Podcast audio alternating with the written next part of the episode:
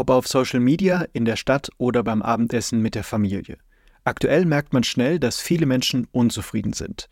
Die Ursachen dafür sind vielfältig. Oft ist aber die aktuelle wirtschaftliche Lage der Bundesrepublik Ausgang der Unzufriedenheit.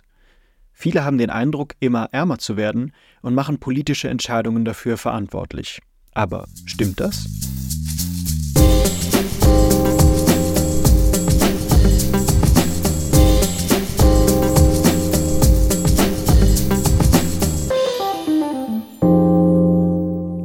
Damit hallo und herzlich willkommen zurück zu Denkanstoß Demokratie, dem Podcast der Landeszentrale für politische Bildung Rheinland-Pfalz. Vorne mit mir, Lawrence Meinig. Hier beleuchten wir jeden Monat politisch relevante Themen, die uns auf die eine oder andere Weise im täglichen Zusammenleben beeinflussen. Und das gilt in dieser Folge ganz besonders, denn es gibt kaum Aspekte, die so stark auf unser Leben einwirken wie Politik und Wirtschaft. Ich behaupte mal, dass viele von uns öfter einen Bogen um diese Themen machen. Und das wahrscheinlich, weil sie so komplex und streitbar sind. Dieser Herausforderung wollen wir uns heute aber stellen und herausfinden, was denn gerade wirklich mit unserer Wirtschaft los ist. Denn unbestreitbar ist, die Lage ist aktuell nicht ganz so einfach.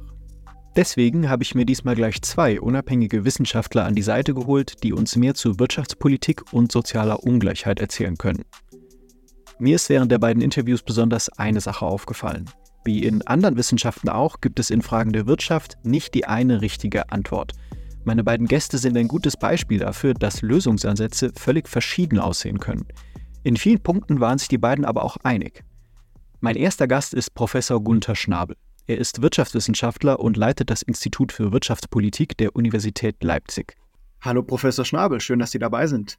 Hallo Herr Meinig, vielen Dank für die Einladung. Wir starten mal ganz breit. Was würden Sie sagen, vor welchen Herausforderungen steht die deutsche Wirtschaft aktuell? Also es ist bekannt, wir haben eine Wachstumsschwäche. Es geht im Wesentlichen seit 2018 abwärts mit der deutschen Wirtschaft. Ähm, und gleichzeitig hat der Staat zwischen 2010 und 2018 sehr große äh, Ausgabenverpflichtungen aufgebaut. Er hat zudem sehr große Pläne, zum Beispiel bezüglich der Klimarettung.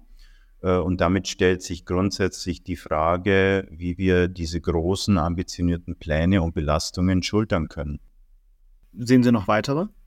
Ja, das ist natürlich am Ende äh, ein ordnungspolitisches Problem, wie ich das als Professor äh, nennen würde. Wir hatten ja lange Zeit eine soziale Marktwirtschaft. Das heißt, unser Wohlstand basiert auf einer Marktwirtschaft, auf marktwirtschaftlichen Prinzipien. Äh, die wir unter Ludwig Erhard ab 1948 in Westdeutschland etabliert haben. Und äh, da diese Marktwirtschaft sehr große Produktivitätsgewinne produziert hat, äh, konnten wir die in Form von steigenden Löhnen und ähm, dem Ausbau des Sozialstaates dann auch an die Menschen umverteilen. Wenn wir jetzt jedoch ähm, die grundlegenden Pfeiler dieser Marktwirtschaft untergraben, dann untergraben wir natürlich auch das wirtschaftliche Fundament unseres Sozialstaates. Dann stellt sich grundsätzlich die Frage, wie es weitergeht in unserem Land, wirtschaftlich, äh, politisch äh, und gesellschaftlich. Und wie würden Sie sagen, werden diese Pfeiler aktuell untergraben? Ich würde sagen, das ist ein Prozess, der hat eingesetzt äh, seit 2008 in Reaktion auf die europäische Finanz- und Schuldenkrise. In Reaktion auf die europäische Finanz- und Schuldenkrise hat die Europäische Zentralbank die Zinsen sehr stark gesenkt. Die lagen ja lange Zeit bei Null. Ähm, und sie hat auch angefangen, im großen Umfang äh, Staatsanleihen zu kaufen. Und das hat äh, den Regierungen zu dieser Zeit lange Zeit große Ausgabenspielräume eröffnet. Äh, man war der Meinung, ähm, dass man viele zusätzliche Ausgabenverpflichtungen eingehen konnte und auch viele Regulierungen voranbringen konnte. Äh, und der Prozess setzt sich eigentlich aus meiner Sicht in den Köpfen der Politiker immer weiter fort, äh, obwohl sich die Situation grundlegend verändert hat. Wir haben seit 2022 eine gestiegene Inflation. Die EZB musste dann die Zinsen erhöhen und kauft keine Staatsanleihen mehr. Damit äh, sind auch diese finanziellen Ressourcen, die zeitweise von der Europäischen Zentralbank geschaffen wurden, nicht mehr da, äh, um den Ausbau des Sozialstaates und auch andere Ziele wie die Klimarettung voranzutreiben. Sie haben gerade schon das Jahr 2018 erwähnt, dass da unser wirtschaftliches Wachstum sehr stark zurückgegangen ist. Können Sie auch andere Jahre daran festmachen, wie jetzt zum Beispiel für, für meinen Kopf wäre das zum Beispiel die Corona-Krise oder eben 2008 die Weltwirtschaftskrise, die auch so normalos im Kopf sind? Ja, also wir wissen in der Volkswirtschaftslehre, dass sich die Wirtschaft immer in Zyklen bewegt. Also wir haben Aufschwung, Umschwung, Abschwung und Krise und dann kommt wieder der Aufschwung. 2008 hatten wir eine Krise, die wurde durch eine sehr expansive Geld- und Finanzpolitik gelöst. Das hat dann wieder zu einem Aufschwung geführt und der endet dann eben äh, im Jahr 2018, 2019 und geht dann direkt ähm, in die äh, sogenannte Corona-Krise über. Äh, und die verstärkt sich dann nochmal durch den Ausbruch des Ukraine-Kriegs, der auch dann dazu führt, aufgrund der Sanktionen, dass die Energiepreise stark angestiegen sind. Und deswegen würde ich sagen, dass wir eigentlich seit dem Jahr 2018 in so einer Art äh, Dauerkrise stecken, die zum Teil selbstverschuldet ist, äh, zum Teil natürlich auch durch exogene Faktoren bestimmt ist, wie den Ukraine. Für mich war in meiner Recherche der, der Eindruck schon sehr stark, dass, dass Corona viel verändert hat und dass gerade seit Corona äh, sich politisch und wirtschaftlich der Zustand explizit in Deutschland jetzt sehr stark verändert hat. Würden Sie das bestätigen?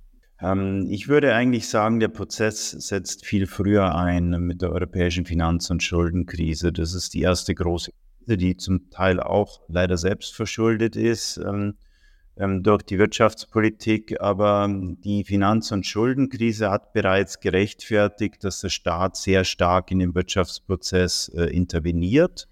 das war natürlich äh, zielführend dahingehend, dass man kurzfristig die negativen Folgen der Krise abgedämpft hat, aber man hat mittel- bis langfristig auch äh, weitere oder noch größere Probleme geschaffen, weil billiges Geld und man hat ähm, die europäische Finanz- und Schuldenkrise ebenso wie die Corona-Krise äh, mit billigem Geld der Europäischen Zentralbank gelöst und das stabilisiert kurzfristig natürlich den Wirtschaftsprozess, hilft, äh, dass in den Krisen dann die Arbeitslosigkeit nicht so stark ansteigt lähmt aber mittelfristig das Wachstum und hat vor allem in der Regel sehr ungerechte Verteilungseffekte ähm, aufgrund, äh, ne, auf Kosten der Mittelschicht, die dazu beitragen, dass sich dann auch äh, die politische Landschaft sehr stark polarisiert, wie wir das ja jetzt zunehmend auch.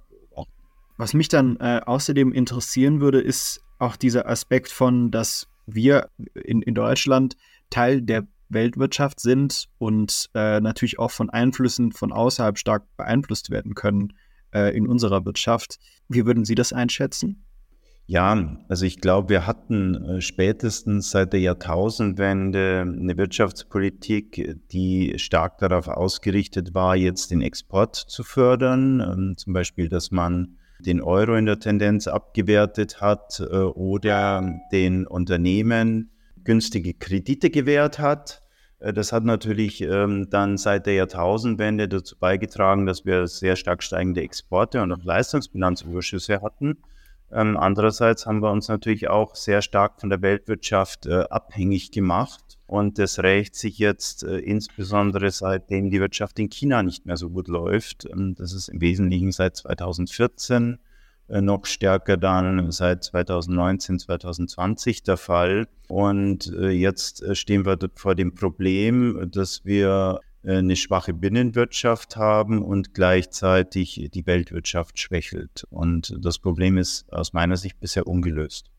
Sie haben jetzt schon bei mehreren Punkten erwähnt, dass äh, wir da selbst verschuldet hineingeraten sind, dass die Regierung da möglicherweise untätig ge gewesen ist.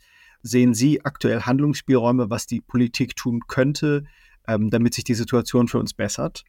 Also wir haben spätestens 2008 eine Entwicklung erlebt, wo die Geldpolitik äh, zu locker war, äh, die Staatsausgaben zu stark ausgeweitet wurden und äh, zu viele Regulierungen vorangetrieben werden. Und das lähmt jetzt das Wachstum, das sehen wir ganz deutlich. Und äh, deswegen gibt es äh, eine grundlegende wirtschaftspolitische Strategie, damit wir das Wachstum äh, wieder beleben können und unseren Wohlstand sichern können.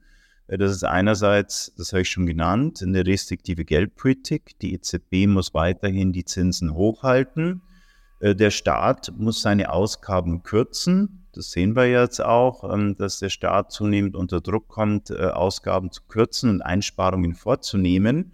Äh, und der dritte große Punkt, der auch immer wieder diskutiert wird, ist die Deregulierung. Wir haben in den letzten Jahren erlebt, dass insbesondere auf der Ebene der Europäischen Union die Regulierung immer weiter vorangetrieben wurde. Äh, ein Punkt sind die sogenannten Lieferkettengesetze, äh, die es jetzt äh, für die Unternehmen sehr viel schwieriger machen, kostengünstig im Ausland zu produzieren und dann Güter zu importieren.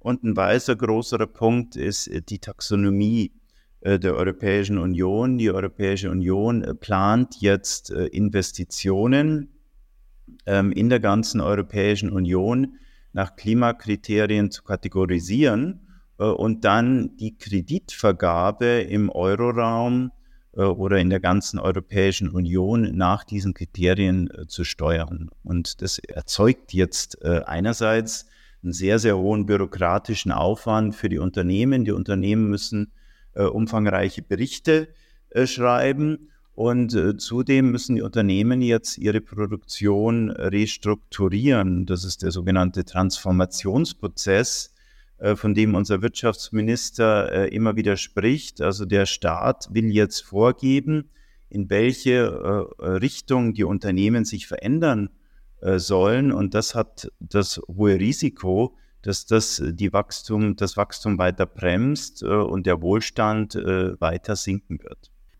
Was ich mir mit Ihnen auch noch ansehen wollte, war das Thema Inflation.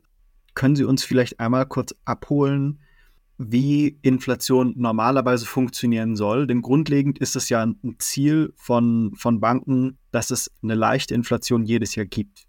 Ja, also Inflation äh, muss erstmal definiert werden. Ja, und ähm, Inflation im Euroraum wird jetzt als Anstieg des harmonisierten Verbraucherpreisindexes definiert. Und dieser harmonisierte Verbraucherpreisindex im Euroraum, der ist lange Zeit nur moderat gestiegen. Die EZB hat sich ja ein Ziel von zwei Prozent äh, gesetzt. Ähm, äh, zu Beginn des Euros lag es immer so um die zwei Prozent. Äh, dann ähm, ist die Inflation sogar deutlich unter diese zwei Prozent Marke gesunken, was dann eine Rechtfertigung dafür war, im großen Umfang Staatsanleihen zu kaufen. Und ab Mitte 2022 ist ähm, diese Konsumentenpreisinflation dann sehr stark über dieses 2%-Ziel hinausgeschossen. Ähm, man muss dazu sagen, dass natürlich Konsumentenpreisinflation ein Inflationsindikator ist. Es gibt natürlich auch andere Inflationsindikatoren, zum Beispiel stark steigende Immobilienpreise, die im ähm, harmonisierten Verbraucherpreisindex nicht vertreten sind. Diese Art der Inflation, die haben wir in Deutschland jetzt schon seit 2010 beobachtet. Die hat äh, die Europäische Zentralbank aber nicht zum Anlass genommen, die Zinsen äh, zu straffen. Erst als dann die offiziell gemessene Verbraucherpreisinflation ab 2010 22 ähm, stark angestiegen ist, äh, hat sich die Europäische Zentralbank gezwungen gesehen, die Zinsen stark anzuheben. Aus meiner Sicht war das zu spät und äh, weil es zu spät war, äh, hat man auch nichts gegen diese stark steigenden Immobilienpreise zwischen 2010 und 2022 ähm, getan. Äh, und das hatte dann auch sehr ungerechte Verteilungswirkungen aufgrund äh, vermögender Menschen in Deutschland und Gunsten vermögender Menschen in Deutschland, aber auch auf Kosten vor allem junger Menschen in Deutschland. Und wenn man sich jetzt mal die aktuellen Zahlen zur Inflation in Deutschland anschaut, dann sieht man ja, dass wir so bei, bei was waren 6 oder 6,5 Prozent lagen in 2023, was jetzt für viele wahrscheinlich direkt ein Punkt ist, den man nicht versteht, ist, 6% klingt nach gar nicht so viel und viele Waren, die man im Supermarkt kauft, scheinen ja deutlich teurer geworden zu sein als 6%. Wie würden Sie das erklären? Ja, das hängt natürlich auch sehr stark mit der Inflationsmessung zusammen. Das ist ja ein Verbraucherpreisindex, da sind viele Güter drin, da sind nicht nur Energie und Lebensmittel drin, sondern auch Dienstleistungen, äh, Mieten und ähnliches und daraus wird ein Mittel gebildet und manche Güter ähm, sind eben auch nicht drin wie Immobilien. Also wenn ich mir jetzt als junge Familie noch eine eigene Immobilie leisten will, dann sind ja die Preise immens angestiegen. Das spiegelt sich aber nicht äh, in diesem offiziellen Verbraucherpreisindex von Eurostat wieder, weil da Immobilien, auch eigengenutzte Immobilien einfach außen ausgeklammert sind. Also deswegen gibt es äh, zwei Antworten auf Ihre Frage. Antwort Nummer eins, der offizielle harmonisierte Verbraucherpreisindex spiegelt wirklich die veränderte Kaufkraft der Menschen im Euroraum wider. Oder Antwort Nummer zwei, er ist eben nicht wirklich äh, in der Lage dazu, äh, die deutlichen Kaufkraftverluste, die die Menschen seit 2008 im Euroraum erlitten haben, wirklich zu erfassen. Äh, und die Wahrheit liegt wahrscheinlich in der Mitte. Äh, die Europäische Kommission, ähm, die misst auch sowas wie eine gefühlte Inflation äh, im Euroraum. Und diese Statistik, die zeigt, dass die Menschen im Euroraum die gefühlte Inflation deutlich höher anzeigen als die offiziell gemessene Inflation. Die Wahrheit liegt wahrscheinlich irgendwo in der Mitte. Sehr interessant. Und wenn wir jetzt noch weitergehen, gerade auch zum Politikverständnis im Volk, aktuell haben wir den Eindruck, dass das Vertrauen in die Politik, in die Regierung sehr stark gesunken ist, äh, gerade weil sich viele Lagen äh, verschlechtert haben und dadurch äh, scheinen wir jetzt einen Anstieg von, äh, von rechtem Gedankengut zu haben, von, äh, von Populismus in politischer Sprache. Sie präsentieren diese wirtschaftlichen Thematiken ja jetzt als so komplex, wie sie sind, als sehr vielschichtig, als äh, teilweise auch wahrscheinlich schwer einzuschätzen. Und so können die meisten Leute ja gar nicht mit Wirtschaft umgehen. Also die meisten von uns haben ja gar nicht so ein komplexes Verständnis davon. Was glauben Sie, was möglicherweise oft falsch verstanden wird vom Volk, was eigentlich ganz anders funktioniert? Ja, das kommt jetzt wieder darauf an, wen Sie fragen. Also ich glaube, wir haben natürlich äh, viele Menschen, die im öffentlichen Sektor beschäftigt sind. Ich glaube, dass gerade die Menschen, die im öffentlichen Sektor beschäftigt sind und die auch bei den großen Unternehmen sind, äh, wirtschaftlich äh, relativ gut abgesichert sind und auch der Meinung sind, dass der Wohlstand in Deutschland auf einem historisch hohen Niveau liegt. Und dann gibt es aber viele andere Menschen, die eben nicht so gut abgesichert sind und die eben sehr stark auch von dieser stark steigenden Inflation seit 2022 und wir müssen ja auch sehen, dass davor die Lohnentwicklung in Deutschland relativ schwach war. Ähm, das ist auch ein Faktor, der wahrscheinlich für breite Bevölkerungsschichten zu Wohlstandsverlusten beigetragen hat. Also dieser Teil der Bevölkerung wird sich jetzt von der aktuellen Politik nicht mehr mitgenommen fühlen. Und bei dem Teil der Bevölkerung ist es natürlich dann auch wahrscheinlich, wenn sie sich nicht mehr von der Politik mitgenommen fühlen oder wenn sie auch der Meinung sind, dass die Inflationsraten und der Kaufkraftverlust viel höher ist, ähm, als der vom offiziellen äh, Verbraucherpreisindex ausgewiesen wird, dann erhöht sich natürlich die Wahrscheinlichkeit für diese Bevölkerungsgruppe, dass sie in die Randbereiche des politischen Spektrums abwandern. Das kann dann extrem links sein, es kann aber auch extrem rechts sein. Jetzt zu meiner letzten Frage. Welche Trends, welche Entwicklungen sehen Sie in den nächsten Jahren? Denken Sie, dieser Negativtrend geht weiter oder kriegen wir noch die Kurve? Ja, das ist eine gute Frage. Ich glaube, dass das am Ende äh, von der Haltung der Europäischen Zentralbank abhängig sein wird. Ich sehe im Wesentlichen zwei Szenarien. Szenario Nummer eins ist, dass die Europäische Zentralbank weiterhin die Zinsen hochhält, damit die Geldwertstabilität im Euroraum sichert.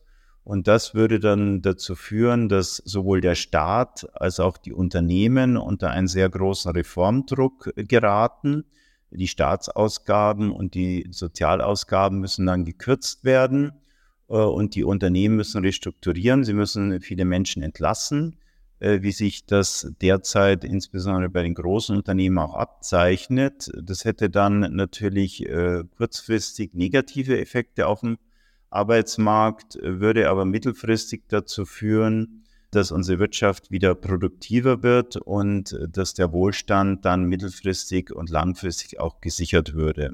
Also das ist Szenario Nummer eins. Äh, Szenario Nummer zwei setzt im Wesentlichen an den negativen kurzfristigen Wachstumseffekten einer äh, restriktiven Geld- und Finanzpolitik an, die sicherlich dann auch mit der Regulierung verbunden sein würde. Und wenn man das nicht will, ja, wenn man nicht will, dass ähm, jetzt kurzfristig aufgrund der Restrukturierung der Volkswirtschaft die Arbeitslosigkeit wieder ansteigt, äh, dann würde die Europäische Zentralbank die Zinsen jetzt wieder senken Sie würde dann wieder anfangen, Staatsanleihen zu kaufen, äh, zum Beispiel auch äh, mit dem Ziel jetzt, ähm, das hohe Niveau an Sozialausgaben in Deutschland zu sichern. Dann würde aber die Inflation zurückkommen und äh, das Wachstum würde weiter geschwächt und diese negativen Wachstums- und Verteilungseffekte, die würden dann weiter mit einer Polarisierung unserer Gesellschaft einhergehen. Also ich würde dann erwarten, dass die Ränder im politischen Spektrum weiter wachsen und das würde dann äh, sicherlich mit einer weiteren politischen Destabilisierung in unserem Land verbunden sein. Grundsätzlich gilt aus meiner Sicht, wirtschaftliche und politische Stabilität sind immer eng miteinander verbunden. Professor Schnabel, vielen Dank für Ihre Antworten. Ich fand das sehr aufschlussreich und vielen Dank für Ihre Zeit. Ja, sehr gerne. So viel von Professor Gunther Schnabel der Universität Leipzig. Wenn euch jetzt der Kopf von den ganzen Einschätzungen und Fachbegriffen raucht, dann geht es euch genauso wie mir. Als Zwischenfazit können wir aber schon mal einige Punkte festhalten. Dass die deutsche Wirtschaft schwächelt, ist keine neumodische Erscheinung seit der Ampelregierung, sondern schon weit über zehn Jahre im Gange. Große Einflussfaktoren sind dabei nicht nur unsere Regierung, sondern beispielsweise auch die Europäische Zentralbank sowie die Weltwirtschaft, mit der wir stark verbunden sind. Statistiken wie die Inflationsrate können schnell von unserem eigenen Empfinden abweichen, weil diese Werte bestimmte Messräume haben. Obwohl sie richtig berechnet werden, spiegeln sie dadurch manchmal nicht wider, wie sich etwa die Preise in unseren Supermärkten verändern. Wie sich die Situation für Menschen verändert hat, die besonders von diesen Preisen abhängig sind, besprechen wir jetzt. Mein zweiter Gast für heute ist Dr. Jan Brulle vom Wirtschafts- und Sozialwissenschaftlichen Institut der Hans-Böckler-Stiftung. Als Experte für soziale Ungleichheit habe ich ihn gleich zu Anfang gefragt, ob diese in den letzten Jahren angestiegen ist. Also die Antwort ist erstmal ja, das ist die kurze Antwort. Also äh, Ungleichheit ist angestiegen in Deutschland. Ähm, die genaue Antwort hängt ein bisschen davon ab, welche Zeiträume wir uns anschauen. Also was sehr klar ist, ist, dass wir seit den äh, 1990er Jahren einen wirklich starken Anstieg ähm, der Ungleichheit sehen. Also die, die Einkommensungleichheit, die wir häufig, häufig über den Gini-Index äh, messen, also der misst so die Konzentration der Einkommen, na, der ist relativ stark gestiegen, vor allem Ende der 90er, Anfang der 2000er Jahre und auch Armut, also die, äh, der Anteil von Personen, die mit einem niedrigen Einkommen klarkommen müssen, der ist auch äh, stark gestiegen seit den 90er Jahren und, tatsächlich auch nochmal in, im jüngeren Zeitfenster. Also auch wenn wir uns die Zeit seit 2010 anschauen, ist zum Beispiel äh, die relative Einkommensarmut gestiegen von 14,5 Prozent auf jetzt im aktuellsten Jahr 16,7 Prozent. Ne? Also das ist der Anteil der Menschen, die jetzt im Moment eben mit einem sehr niedrigen Einkommen klarkommen müssen. Jetzt haben wir schon Ursache Pandemie gesprochen. Sehen Sie da auch andere Ursachen für die Entwicklung jetzt auch über die letzten Jahrzehnte, äh, wie das entstanden sein könnte, diese Intensivierung?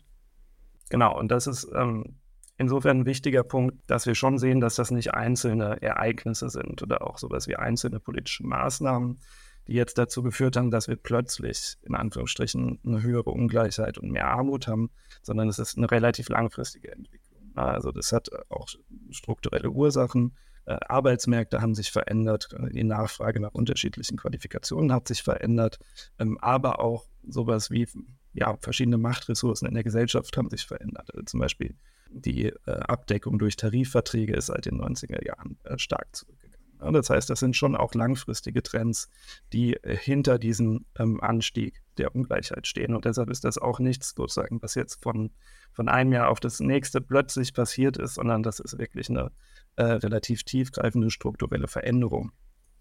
Sehen Sie, gerade auch, wo, wo Sie jetzt so viel dazu recherchiert haben, Säumnisse der Regierung, wo man vielleicht hätte einfach handeln können, um diese Entwicklungen zu stoppen? Naja, ganz zu stoppen ist sicherlich ein, ein komplexes Thema, ne? weil da stehen natürlich ähm, Entwicklungen dahinter, die auch erstmal exogen sind, also die nicht jetzt äh, in Deutschland äh, verursacht werden. Also das gilt für die Verteuerung der Energiepreise zum Beispiel, die ja zum einen eben ähm, in der Folge des, äh, des Überfalls auf die Ukraine passiert ist, die aber auch natürlich langfristig einfach durch den Klimawandel und die äh, notwendige Bekämpfung ähm, des Klimawandels und die Bekämpfung der Folgen der Klim des Klimawandels ähm, einfach unvermeidlich ist. Insofern hat da natürlich die Politik teilweise einen begrenzten Handlungsspielraum, aber sie kann natürlich äh, dafür sorgen, dass diese Belastungen quasi unterschiedlich verteilt werden, beziehungsweise dass auch Haushalte eben un in unterschiedlichem Maße entlastet werden von, äh, von diesen zusätzlichen Kosten, die sie tragen müssen. Und da ähm, sehen wir eben, dass ähm, eben vor allem natürlich die, die niedrigen Einkommen extreme Belastungen zu tragen hatten. Also wir wissen, dass die Preissteigerungen für viele Haushalte eine, eine hohe Belastung waren, eben, ähm, eben vor allem tatsächlich für diejenigen, die ohnehin schon ein geringes Einkommen also die sowieso Schwierigkeiten hatten, mit dem, was sie haben, zurechtzukommen. Für die ist da natürlich eine Preissteigerung in Dingen, die, in denen, die sie auch einfach brauchen, ne? wie Lebensmittel zum Beispiel, wie Strom, wie Benzin, äh, ist das natürlich eine besondere Belastung. Und da kann natürlich oder muss der Staat auch stärker darauf schauen, dass eben äh, hier äh, in erster Linie auch entlastet wird. Wo wir jetzt gerade schon bei der Vergangenheit waren und bei der Gegenwart, welche Entwicklungen erwarten Sie in der Zukunft? Sehen Sie irgendwelche Trends, äh, gerade beim Thema sozialer Ungleichheit, die wir in den nächsten Jahren, mit denen wir in den nächsten Jahren arbeiten werden müssen? Ja, also ähm, sehen bei der sozialen Ungleichheit haben wir ja schon drüber gesprochen, dass wir hier einfach im Moment uns auf einem sehr hohen Niveau bewegen. Also gerade bei der Armut haben wir wirklich ähm, Rekordwerte gesehen in den letzten Jahren. Und es gibt jetzt auch wenig Hinweise dafür, dass sich dieser Trend sozusagen grundsätzlich umkehren würde. Eher im Gegenteil. Ne? Also wir haben, wenn wir das Bild ein bisschen weiten, sozusagen von der Einkommensungleichheit auf soziale Ungleichheiten insgesamt. Ich habe ja eben schon ähm, zum Beispiel die Ungleichheiten in der Bildung kurz angesprochen mit dem Homeschooling, auch die Ungleichheiten bei der Gesundheit. Ähm, die vor allem in der Pandemie hervorgetreten sind. Das sind natürlich Aspekte, die auch langfristig äh, sozusagen die Ungleichheiten auch nochmal ähm, verfestigen können. Also wenn wir eben zum Beispiel vor allem im Bildungssystem jetzt Nachteile hatten für untere Einkommensgruppen, dann ist das natürlich auch potenziell ein Problem für, für zukünftige Ungleichheiten, ne? weil einfach die, die unterschiedlichen Chancen, die äh, junge Menschen haben, äh, Qualifikationen zu erwerben, Abschlüsse zu machen, sich eben dadurch nochmal äh, vergrößern. Ne? Und das ist natürlich auch ein Problem äh, für zukünftige Ungleichheiten, warum wir, glaube ich, dieses Thema auch ja, einfach auf, auf dem Zettel haben müssen. Ne? Also die Frage, wie können wir eigentlich die, ähm, die strukturelle hohe Ungleichheit im Moment, was sind da eigentlich politische Maßnahmen, ähm, gesellschaftliche Initiativen, die, die da auch langfristig dazu führen können, dass Teilhabe auch für alle, äh, für alle in unserer Gesellschaft äh, möglich ist und eben auch mehr möglich ist. Sie haben jetzt äh, vorhin auch einen Punkt angesprochen, der mich auch sehr viel beschäftigt, nämlich wir haben den Eindruck, dass das Vertrauen in die Politik gerade sehr niedrig ist. Die, die Stimmung ist gerade schon ziemlich gedrückt im Land. Und dann haben wir gleichzeitig Einflüsse von außen, wo die Politik wenig Einfluss hat. Und das, da, da kämpfe ich in meinem Kopf immer auch so ein bisschen damit, so, wie sehr kann ich jetzt sagen, boah, was machen die alles falsch? Aber auf der anderen Seite weiß ich auch nicht genau so, wo sie überhaupt Einfluss haben. Ähm, und ich könnte mir vorstellen, dass das viele Leute beschäftigt, die sich da nicht so richtig entscheiden können, wie, wie unzufrieden sie jetzt gerade mit der Regierung sind. Was ist da Ihr, ja, Ihr Take to? Ja, ich habe ja eben schon gesagt, natürlich sind das teilweise ähm, Faktoren, die, ähm, die einfach auch von außen kommen, die die Politik nicht vollständig unter Kontrolle hat.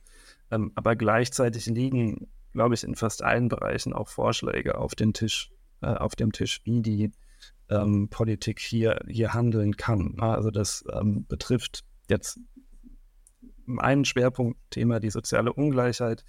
Äh, wir wissen relativ genau, wie wir auch Einkommensungleichheit bekämpfen können. Ne? Über äh, Maßnahmen auf, ähm, auf den Arbeitsmarkt, über höher, einen höheren Mindestlohn zum Beispiel. Ne? Das haben wir in der Vergangenheit auch in Deutschland gesehen, dass das funktioniert hat. Jetzt gab es aber wieder nur eine sehr geringe Erhöhung des Mindestlohns, ne, was, was da wieder sozusagen dieses Instrument schwächt. Also wir können auf den Arbeitsmärkten intervenieren, wir können das Steuer- und Transfersystem stärken. Wir ähm, haben zum Beispiel eine sehr niedrige Abgabenbelastung für äh, Vermögen in Deutschland, während gleichzeitig äh, dieses Vermögen extrem konzentriert ist, auch im internationalen Vergleich. Also hier könnte man äh, äh sicherlich politisch handeln. Ähm, wir wissen, dass die Grundsicherungsleistung, also das, was im Bürgergeld gezahlt wird, ähm, dass das äh, für die Betroffenen nicht ausreichend ist, um äh, wirklich teilzuhaben an der Gesellschaft. Es gibt auch Vorschläge sozusagen, wie man diese Systeme ähm, verbessern kann, wie man die armutsfest machen kann. Also es gibt ganz viele ähm, politische Handlungsoptionen, die auf dem Tisch liegen, wo natürlich die Politik schon handeln kann. Was da ja auch, gerade was, was das politische Vertrauen oder Zufriedenheit auch angeht, ist, dass wir im internationalen Vergleich oft gar nicht so schlecht dastehen, aber trotzdem selber das Gefühl haben, dass es gerade so ein bisschen bergab geht bei uns. Wenn jetzt jemand sagt, eigentlich ist ja unsere Position recht gut, was Korruption angeht, äh, Geschlechtergerechtigkeit international, die Einkommensverteilung, was ja etwas anderes ist als die Vermögensverteilung, äh, das Bruttoinlandsprodukt und all diese Punkte. Wenn man jetzt sagt, naja, eigentlich ist doch alles gar nicht so schlecht. Ähm, was würden Sie äh, so jemandem entgegnen? Naja, also das ist äh, sicherlich in Teilen richtig, ähm, dass Deutschland im internationalen Vergleich häufig auch ganz gut dasteht, aber es ist, glaube ich, schon wichtig, auch die ja, die Entwicklungsrichtung sozusagen zu sehen. Ne? Und das haben wir für die Ungleichheit haben wir ja da schon ausführlich drüber gesprochen. Ähm, aber auch in anderen Bereichen gibt es da sicherlich die Wahrnehmung, dass Sachen nicht mehr so gut funktionieren, wie das früher der Fall war. Ne? Das betrifft zum Beispiel den großen Bereich der öffentlichen Daseinsvorsorge. Also wie äh, sehr kann man sich auf die äh, soziale Infrastruktur verlassen? Wie gut funktioniert zum Beispiel die Kinderbetreuung? Und das sind alles Aspekte, wo wir gerade im Moment sehen, da funktioniert vieles auch nicht so gut. Also Kinderbetreuung haben Kolleginnen von mir ähm, mit, äh, mit unseren eigenen Daten ausgewertet vom WSI, das äh, ausgewertet, dass hier ein sehr hoher Anteil einfach äh, tatsächlich immer wieder Probleme hat, weil die Einrichtungen unterbesetzt sind, weil das Personal fehlt, ähm, sodass das ähm, eben nicht funktioniert. Im Gesundheitssystem äh, haben wir immer öfters das Problem, dass, dass Medikamente fehlen, zum Beispiel gerade im Bereich der Kindermedizin. Und das ist, äh, sind natürlich Bereiche, wo, glaube ich, relativ offensichtlich auch staatliche Investitionen ja, notwendig wären. Und die Wahrnehmung eben ist, das ist was, was, was nicht so gut funktioniert, wie, wie es vielleicht funktionieren könnte.